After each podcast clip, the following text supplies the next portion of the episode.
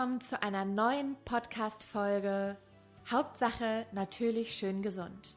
Deine Podcast für ganzheitliche Medizin und Hautgesundheit. Ich freue mich riesig, dass du dich wieder von mir inspirieren lassen möchtest. Mein Name ist Denise, ich bin Heilpraktikerin, staatlich anerkannte Kosmetikerin und möchte die Welt verbessern. Ja, du hast richtig gehört. Ich möchte die Welt ein Stück besser machen, indem ich dir dabei helfe, dich und deinen Körper richtig kennenzulernen und dadurch mehr Gesundheit, Wohlbefinden und Lebensfreude zu erlangen. Also, spitz die Ohren und lausche gespannt. Viel Spaß beim Podcast. Hallo ihr Lieben und wie schön, dass ihr wieder mit dabei seid und herzlich willkommen zur Podcast-Folge mit dem Thema Ernährung. Heute habe ich den lieben Erdin zu Gast. Erdim ist Ernährungswissenschaftler, Spezialist für Ernährung in Schwangerschaft und Stillzeit und hat sich genau wie ich mit dem Thema Darm auseinandergesetzt. Erdim und ich kennen uns aus unserem gemeinsamen Ökotrophologiestudium und ich freue mich sehr, dass Erdim heute mein erster Gast ist. Hallo lieber Erdim. Hallo liebe Denise, danke, dass ich hier sein darf und tut mir leid an deine Zuhörerinnen und Zuhörer, dass sie meine Stimme ertragen müssen. ich glaube, es gibt Schlimmeres, oder?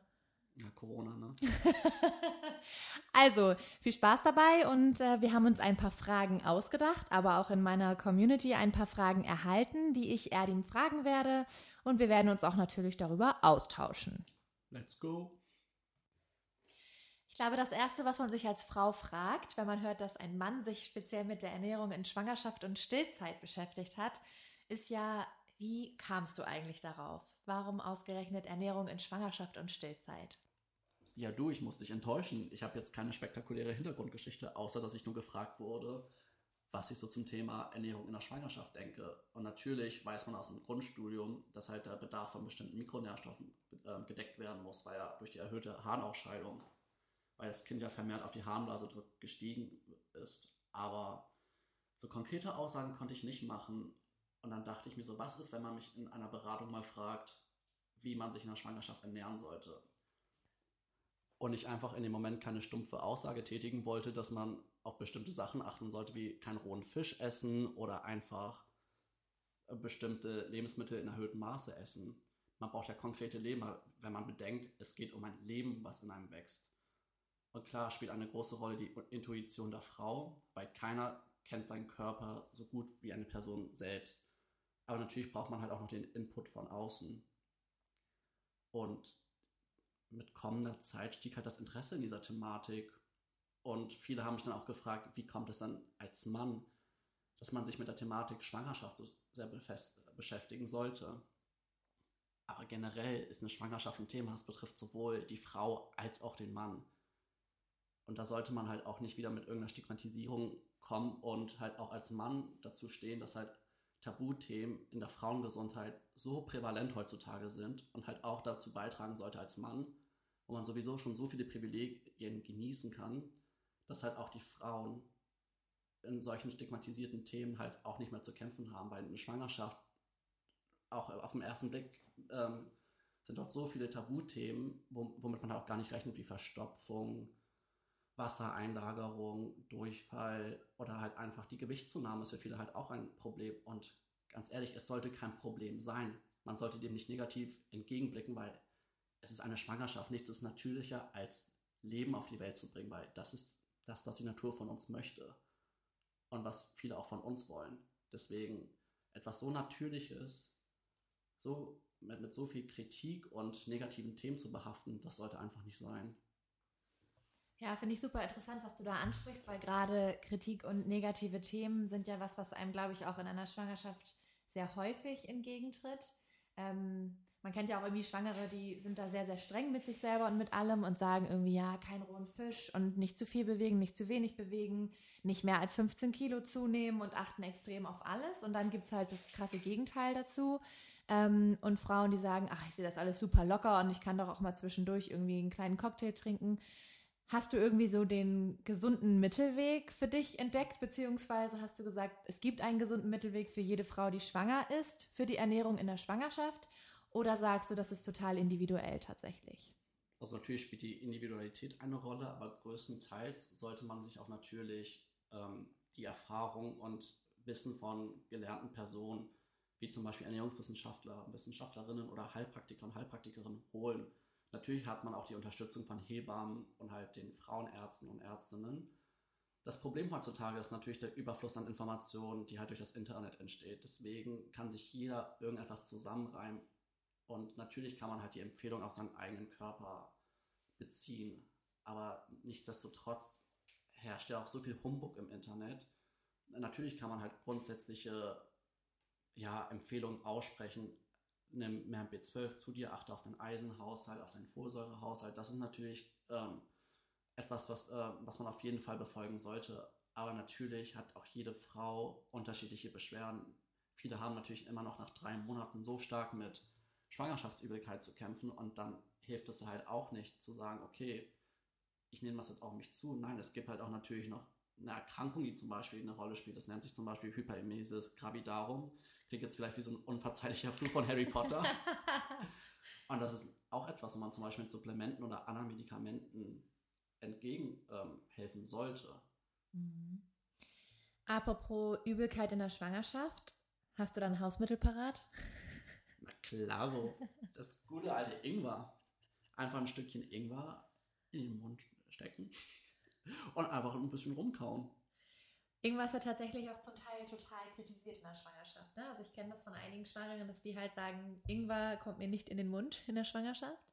Weil ähm, ich glaube tatsächlich, das ist so ein kleiner Mythos, der sich da eingeschlichen hat, weil Ingwer halt in den letzten, ich glaube im letzten Trimester ist es nicht unbedingt empfohlen, weil es ja sehr stoffwechselanregend wirken kann und somit, glaube ich, auch wehenfördernd.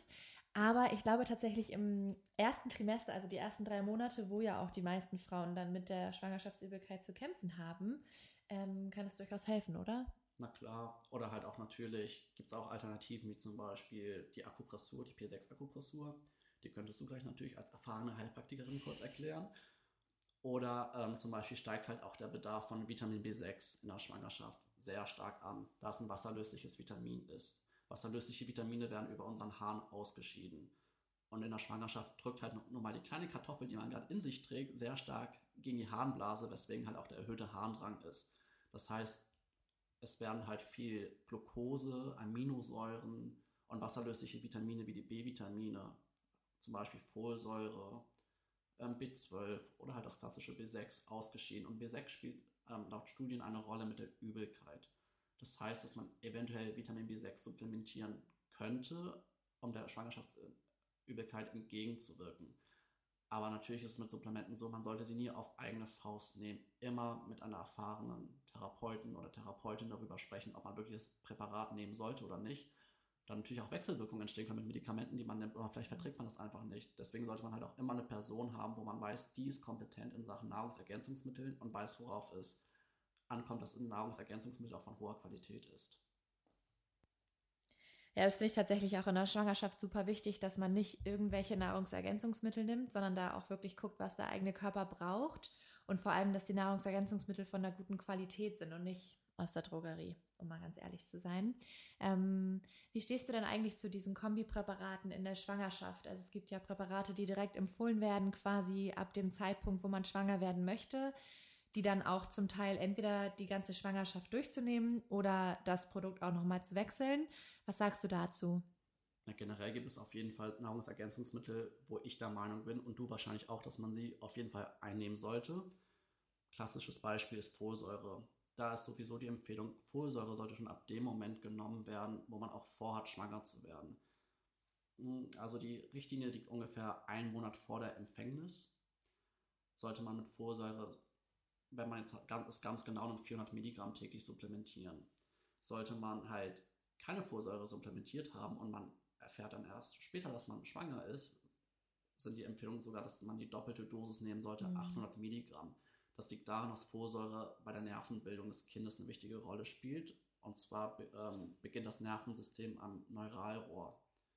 Wenn ein Folsäuremangel eintritt, kann sich das Nervensystem nicht vollständig entwickeln, sodass das Kind mit einem offenen Rücken auf die Welt kommt und natürlich neuronalen Beschwerden, die es natürlich ein Leben lang beeinträchtigen kann.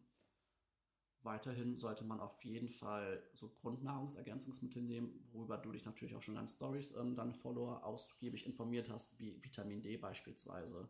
Da ist zum Beispiel in der Schwangerschaft kein erhöhter Bedarf, aber die Studienlage ist zum Beispiel auch so ausgerichtet, dass ein ausreichender Vitamin D-Spiegel ähm, Komplikationen wie eine Frühgeburt oder auch eine Totgeburt sogar verhindern könnte.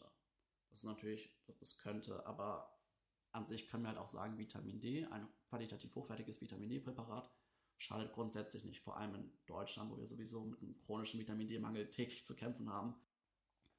Ich meine, wenn wir einmal aus dem Fenster rausschauen, sieht man dort Sonne im Sommer? Nein. Negativ. Negativ, durchaus. Wie unser Corona-Ergebnis, ne? Deswegen haben wir auch eigentlich täglich in Deutschland mit einem Vitamin D-Mangel zu kämpfen.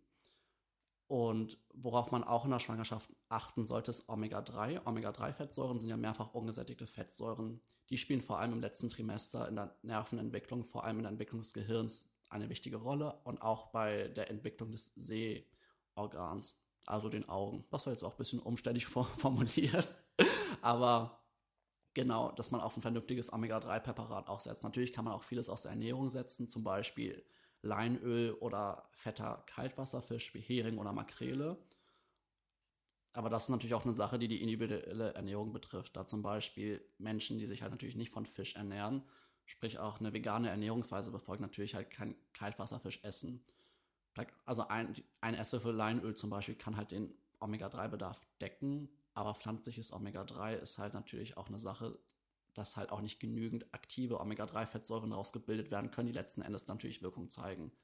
Deswegen ist die Empfehlung halt auch dann in der Hinsicht auch Omega-3 zu supplementieren. Da gibt es auch natürlich zahlreiche vegane Omega-3-Supplemente. Ja, um zu deiner Frage zurückzukommen bezüglich der Präparate.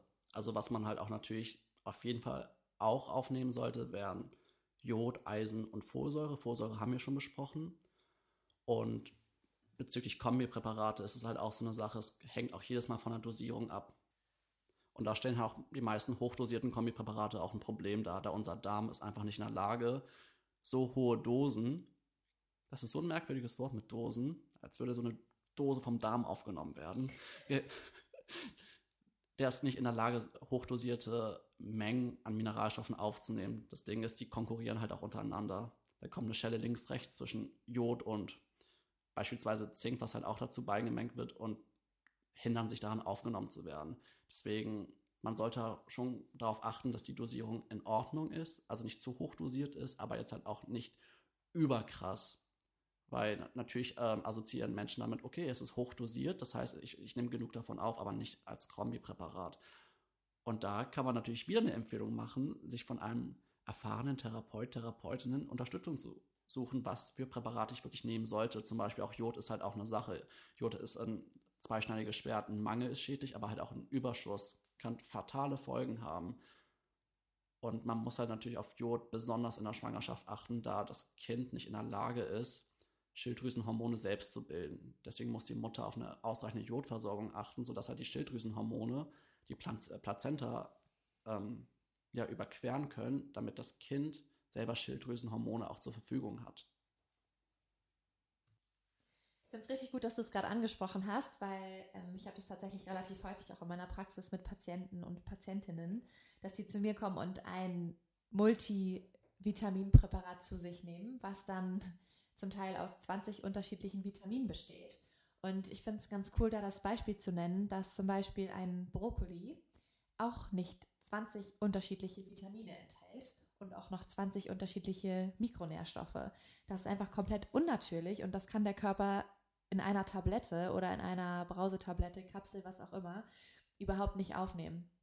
Deswegen finde ich es halt mega wichtig, sich Gedanken darüber zu machen, was macht wirklich Sinn und sich da einfach jemanden an die Seite zu holen, der sich damit auskennt und eventuell auch mal im Blut zu schauen, welche Spurenelemente, Mikronährstoffe, Vitamine für mich überhaupt wichtig sind aber natürlich gibt es halt bei sowas wie Folsäure, Jod, Vitamin D, da gibt es einfach gar keine zwei Meinungen, sondern das ist einfach in der Schwangerschaft mega wichtig. Mhm. Aber ich finde es halt auch so skurril, dass Leute auch wirklich denken, dass sie so viele Nährstoffe von einer einzigen Kapsel aufnehmen können, weil wenn man sich mal ein vernünftiges Mittagessen anguckt, welches aus unterschiedlichen Komponenten, Getreide, Gemüse und natürlich ist die Regel, je bunter, desto besser, wenn man sich das anguckt, wenn du halt so einen kleinen Regenbogen auf der Platte hast, der versorgt dich mit viel mehr Nährstoffen und halt in ausreichenden Mengen, die dein Darm auch aufnehmen kann, halt so eine kleine Pille-Palle-Pille. Vor allem das Wichtige ist ja auch, dass es bei der Ernährung nicht nur um die Mikronährstoffe geht, sondern es geht ja auch darum, dass man zum Beispiel Ballaststoffe aufnimmt, damit die Darmbakterien gutes Futter haben. Mhm. bringt ja auch eine äh, gute Ernährung in Anführungsstrichen nichts, wenn man sich nicht wirklich gut ernährt. Also in dem Sinne, dass man sich halt sämtliche Pillen reinpfeift, aber genau. mittags Currywurst Pommes isst. Genau, man muss halt auch bedenken, dass halt das Essen natürlich vielseitig gestaltet werden muss, weil es herrscht eine Zusammenarbeit und eine Wechselwirkung zwischen den unterschiedlichen Nährstoffen. Ich meine, die haben sich dann irgendwann alle lieb und haben sich dann auch im Darm lieb und versorgen dann halt den Körper mit den wichtigsten Funktion, die er auch aufrechterhalten muss. Und das erreichen wir auch über die Ernährung. Und jetzt auch, wo du kurz Ballaststoffe angesprochen hast, die spielen ja auch in der Schwangerschaft eine wichtige Rolle. Weil natürlich, je mehr das Kind in einem wächst und je mehr halt die Gebärmutter auf den Darm drückt, kann natürlich auch Verstopfung eine mögliche Folge sein. Und Ballaststoffe helfen natürlich dort, indem sie halt den Stuhl natürlich weicher machen können und können dadurch Abhilfe schaffen. Man merke sich also wie immer folgenden Satz. Auch die beste Nahrungsergänzung kann eine gesunde Ernährung nicht ersetzen. Oder wie ich es sage, gesundes Essen kommt als erstes. Preach that. Kurz und knapp. Ja.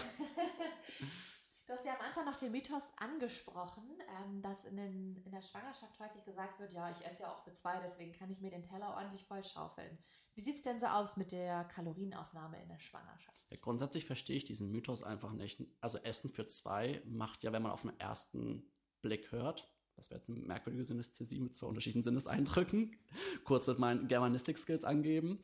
Ähm, es macht ja Sinn, aber viele verstehen das, okay, jetzt kann ich doppelt so viel essen aber es ist, ein, es ist eine kleine Erbse, die in dir wächst, als wenn sie denselben Kalorienbedarf benötigt wie du.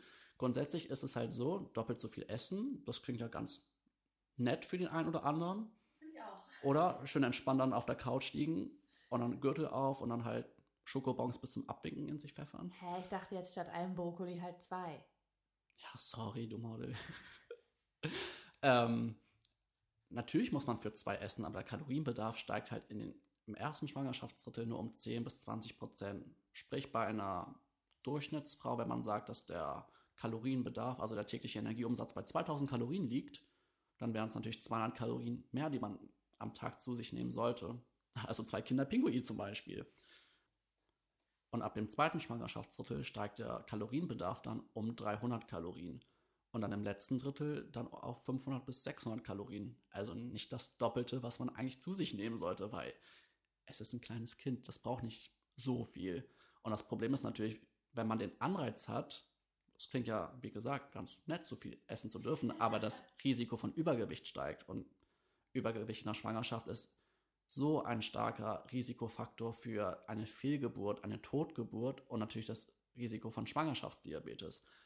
Und dieses Diabetesrisiko wirkt sich halt nicht nur auf die schwangere Frau aus, das Kind kann auch nach der Geburt es muss nicht direkt einen Diabetes entwickeln, aber das Risiko ist gegeben, sprich die Prädisposition, wie man in der Wissenschaft sagt, dass es im Laufe seines Lebens einen Diabetes entwickelt. Und es ist vollkommen normal, in einer Schwangerschaft 12 bis 15 Kilogramm zuzunehmen. Aber das, was halt auch in einem gesunden Rahmen ist, hängt auch davon ab, wie viel man vor einer Schwangerschaft gewogen hat. Okay, um das Thema Ernährung in Schwangerschaft und Stillzeit abzuschließen, einmal meine Frage an dich. Was sind deine drei Top-Facts für Schwangere und Stillende? Uh, die Top 3 Charts der Schwangerschaftstipps. Exactly. Also auf Platz 1, also wenn man jetzt nach dem Ranking gehen würde, Platz 1 so ausgewogen wie möglich ernähren. Ausgewogen heißt so bunt wie möglich ernähren. Unterschiedliche Komponenten auf dem Teller haben. Getreide, Hülsenfrüchte und natürlich Gemüse. Und halt zu einer anderen Mahlzeit können natürlich Milchprodukte und Obst also Hauptsache immer unterschiedliche Komponenten miteinander kombinieren. So kann man auch immer garantieren, dass alle möglichen Nährstoffe, die essentiell sind, aufgenommen werden können. Ja, kommen wir zu Platz 2. Auf die Fette achten. Denn in der Schwangerschaft ist es so, dass die Hormone Östrogen und Progesteron zur Erhöhung des LDL-Cholesterins führen, welches in Verbindung mit Herz-Kreislauf-Erkrankungen steht. Deswegen sollte man auf gesättigte Fettsäuren und Transfette verzichten, sprich nicht verzichten, sondern nur in reduzierten Maße zu sich nehmen. Das heißt, Fertiggerichte natürlich eher meiden, frittiertes meiden und halt auch sowas wie Süßigkeiten enthalten halt auch meistens ungesunde Fette. Überraschung. Ja, und wie man in der Schule so schon sagte, last but not least, Platz 3 die Nahrungsergänzungsmittel. Ja, Denise, sorry. Alle guten Dinge sind drei. Ja, der Spruch musste noch kommen. Genau, die korrekten Nahrungsergänzungsmittel, die richtig korrekten. Aber natürlich die richtigen einnehmen in Rücksprache mit dem erfahrenen Therapeuten und Therapeutinnen, weil, wie gesagt, es gibt so viel Humbug auf dem Markt. Und ja. Dann Happy Pregnancy. Happy Pregnancy und Happy Birthday. ja, may the baby with you. Okay, kommen wir zum nächsten Thema und meinem Steckenpferd, und zwar zum Thema Haut. Wir haben auch die Frage erhalten, welche Ernährung ist eigentlich richtig bei unreiner Haut, beziehungsweise was kann man tun ernährungstechnisch, um Unreinheiten und Unterlagerungen vorzubeugen. Da fällt das Stichwort antientzündliche Ernährung. Woo! Woo! Antientzündliche Ernährung. Und da kommen auch deine Lieblingsfette, die Omega-3-Fettsäuren. Ich glaube, du findest Omega-3-Fettsäuren richtig sexy, oder? Wenn Omega-3 nicht sexy ist, was denn dann? Zink ist auch ganz sexy. Ja, das stimmt. Omega-3-Fettsäuren, Zink, Vitamin A, Vitamin C und auch Vitamin E. All diese Komponenten spielen eine wichtige Rolle im Thema Hautgesundheit. Die antientzündliche Ernährung beschäftigt sich damit, dass natürlich nur Nährstoffe aufgenommen werden, die Entzündung vorbeugen können. Dazu zählen Omega-3-Fettsäuren, die eine nachgewiesene antientzündliche Wirkung aufweisen und Mineralstoffe wie Zink und Vitamine wie Vitamin E und Vitamin C, die sowieso ähm, für die Hautbeschaffenheit zuständig sind und auch sekundäre Pflanzenstoffe, die ebenfalls antientzündlich wirken. Und man muss darauf achten, nicht viele Omega-6-Fettsäuren aufzunehmen, die halt die Gegenspieler zu Omega-3 darstellen, da diese Entzündung fördern und auch sowieso künstliche Sachen wie Transfette und zugesetzter Zucker etc. Das fördert alles Entzündungen, die dann halt auch zu Hautunreinheiten führen können. Ergänzend dazu kann ich halt auch aus meiner Erfahrung einfach sagen, auch mit meinen Patienten, aber auch generell sagt man auch mittlerweile in der Medizin heute, dass ähm, Kuhmilch auch Entzündung fördert. Also jetzt nicht nur bezogen auf Haut, sondern grundsätzlich auch zum Beispiel Menschen mit Rheuma wird empfohlen, dass sie auf Kuhmilch verzichten. Das ist sogar noch wichtiger als auf Fleisch zu verzichten. Ähm, und die drei goldenen Regeln in der Hautgesundheit sind wenig Milch, wenig, Weiz wenig Weizen und wenig Zucker. Aber auch Alkohol und Nikotin spielen auf jeden Fall eine Rolle. Deswegen haben zum Beispiel Raucherinnen auch häufig eine echt miese Haut. Und auch Menschen, die viel Alkohol zu sich nehmen. Die Haut ist halt immer noch ein Entgiftungsorgan. Und wenn der Körper mehr Gifte zu sich nimmt, muss er natürlich auch mehr Gifte ausscheiden. Genau, und bei vielen Hautproblemen kann auch schon beispielsweise auch eine Fastentherapie helfen. Heilfasten hilft halt nicht nur bei Hautunreinheiten. Also ich würde jetzt auch niemandem empfehlen, der ab und zu mal einen Pickel hat, einfach mal eine Woche zu fasten. da kann auch schon die richtige Pflege helfen. Der kann direkt drei Wochen fasten. Der kann drei Wochen fasten für den einen kleinen Pickel. Aber zum Beispiel bei Hauterkrankungen wie Neurodermitis oder Schuppenflechte, da kann Heilfasten halt, wie gesagt, die Haut ist ein Entgiftungsorgan in der Zeit, wo wir dann halt keine äußeren Stoffe, auch wenn wir auch uns gesund ernähren würden, aber das entlastet den Körper einfach und so können auch keine ähm, Entzündungen entstehen. Weil es klingt halt meistens auch ein bisschen merkwürdig, aber Essen ist für wenige Momente ja auch ein bisschen Gift für den Körper, in dem Mhm. Sinne, dass es eine Entzündung, dass es Entzündung quasi in Gang setzt. Du könntest eine Banane essen und es können, es können Entzündungsvorgänge im Körper stattfinden. Deswegen kann halt eine Fastentherapie Abhilfe schaffen. Ich habe tatsächlich mal in einem Seminar gelernt, dass eigentlich jede Nahrungsaufnahme eine sogenannte postprandiale Entzündung hervorruft. Also egal, wie gut man sich ernährt, es findet immer eine Entzündung im Körper statt, die dann aber natürlich sofort wieder abtransportiert wird, sage ich mal, und äh, verhindert wird, dass es eine schlimmere Entzündung wird, in den meisten Fällen glücklicherweise. Aber da macht es einem, finde ich, ganz gut klar, dass tatsächlich Essen auch Stress für den Körper ist, ein Stück weit, egal wie gut man sich ernährt. Und dass eine gewisse Zeit der, des ähm, Nahrungsverzichtes eigentlich ja auch voll natürlich für uns ist, weil früher hat man einfach, wenn es gut lief, einmal am Tag gegessen. Eben, ja. Und wir leben in so einer Überflussgesellschaft. Und postprandiale Entzündung, ich glaube, das ist mein neues Lieblingswort. Also wir fassen zusammen, die antientzündliche Ernährungsweise mit vielen Omega-3-Fettsäuren und wenig Omega-6-Fettsäuren ist für die unreine Haut sehr, sehr wertvoll, aber natürlich auch im Hinblick auf andere Hauterkrankungen eine sehr gute Ernährungsart.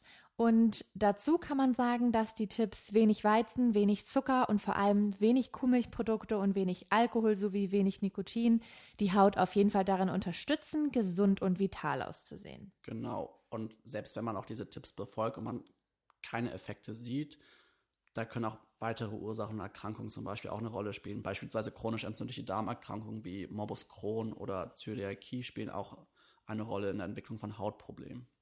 Oder zum Beispiel auch einfach eine Dysbiose im Darm, also das Ungleichgewicht der Darmbakterien oder auch ein äh, zu viel an Pilzen im Darm. Da sind ja eine ganze Reihe von Ursachen, die da auf einen zukommen kann. Aber eine ganze Menge, du. Sehr gut, das Thema haben wir auch abgearbeitet. Kommen wir zur letzten Frage im heutigen Podcast. Trommelwirbel. Wie finde ich heraus, ob ich eine Nahrungsmittelallergie, Unverträglichkeit oder Intoleranz habe. Natürlich erstmal zu Spezialisten gehen, die das auch nachweisen können. Und da gibt es unterschiedliche Verfahren. Eine Allergie misst man meistens über eine Blutanalyse. Da wird auf bestimmte Antikörper getestet, die sich bei einer Allergie bilden. Das sind beispielsweise die IgE-Antikörper. Klingt ein bisschen so wie IGIT-Antikörper. Und Intoleranzen wie Laktose oder Fructose oder auch Sorbit, die werden über einen Atemgastest gemacht. Dabei werden zum Beispiel 25 Gramm Laktose oder Fructose oder Sorbit auf nüchternen Magen getrunken und nach 30 Minuten wird dann in regelmäßigen Abständen immer die Atemgaskonzentration gemessen. Dann prüft man, ob wie viel Wasserstoff oder Methan oder Kohlenstoffdioxid gebildet wird und anhand der Menge kann man dann bestimmen, ob eine Intoleranz vorliegt oder nicht. Das hast du super zusammengefasst, Erdim. Danke. Ich kenne tatsächlich auch noch den Selbsttest, was Unverträglichkeiten bei Laktose und Fructose angeht, weil es ja manchmal so ist, dass man auf einen Termin beim Gastroenterologen sehr lange warten muss, leider. Mhm. Deswegen gibt es bei Laktose und Fructose die Möglichkeit, das alleine zu Hause zu testen. Grundvoraussetzung dafür ist natürlich, dass man grundsätzlich gesund ist. Ja. Ähm, soweit man weiß zumindest. Äh, das bedeutet, du kannst dir zu Hause morgens auf nüchternen Magen einfach mal einen halben Liter Milch gönnen. Und wenn es dir dann nicht innerhalb von fünf Stunden schlechter gehen sollte als vorher, ist die Wahrscheinlichkeit, dass du eine Laktoseintoleranz besitzt bzw. Laktoseintolerant bist, gen Null. Ähnlich auch bei Fructose. Wenn du mal herausfinden möchtest, ob du auf Fructose reagierst, kannst du einfach mal eine große Handvoll Trockenpflaumen oder Datteln essen. Ui auf nüchternen Magen. Wenn auch da nichts passiert, du keine Bauchschmerzen bekommst, keine Migräne, Kopfschmerzen, Übelkeit oder Durchfall, ist die Wahrscheinlichkeit relativ gering, dass du eine Fructose-Malabsorptionsstörung besitzt. Ich glaube, Durchfall Ahoi. dazu ist alles gesagt, ja. oder? so, kaum zu glauben und doch wahr, das Ende vom zweiten Podcast ist da. Es lief ja wie geschmiert bei uns beiden, ne? Würde ich auch so sagen. Also, lieber Erdin, ganz lieben Dank, dass du da warst. Danke, dass ich hier sein durfte. Und dass du dich allen Fragen so wagemütig gestellt hast. Und vielen Dank an alle, die meine Stimme ertragen konnten. Und natürlich auch an alle, die zugehört haben. Und wie schön, dass ihr wieder mit dabei wart. Wie schön, dass du heute wieder mit dabei warst bei meiner Podcast-Folge von Hauptsache natürlich schön gesund. Ich freue mich auf deine Bewertung Außerdem auf deinen Besuch auf meiner Homepage alternativmedizin-hamburg.de oder auf deinen Besuch auf meiner Instagram-Seite Natürlich schön gesund. Dieser Podcast entstand in Zusammenarbeit mit Schönheitsberatung.de, dein Online-Shop für Wirkstoffkosmetik. Wir hören uns bei der nächsten Podcast-Folge. Bis dahin, bleib natürlich schön gesund.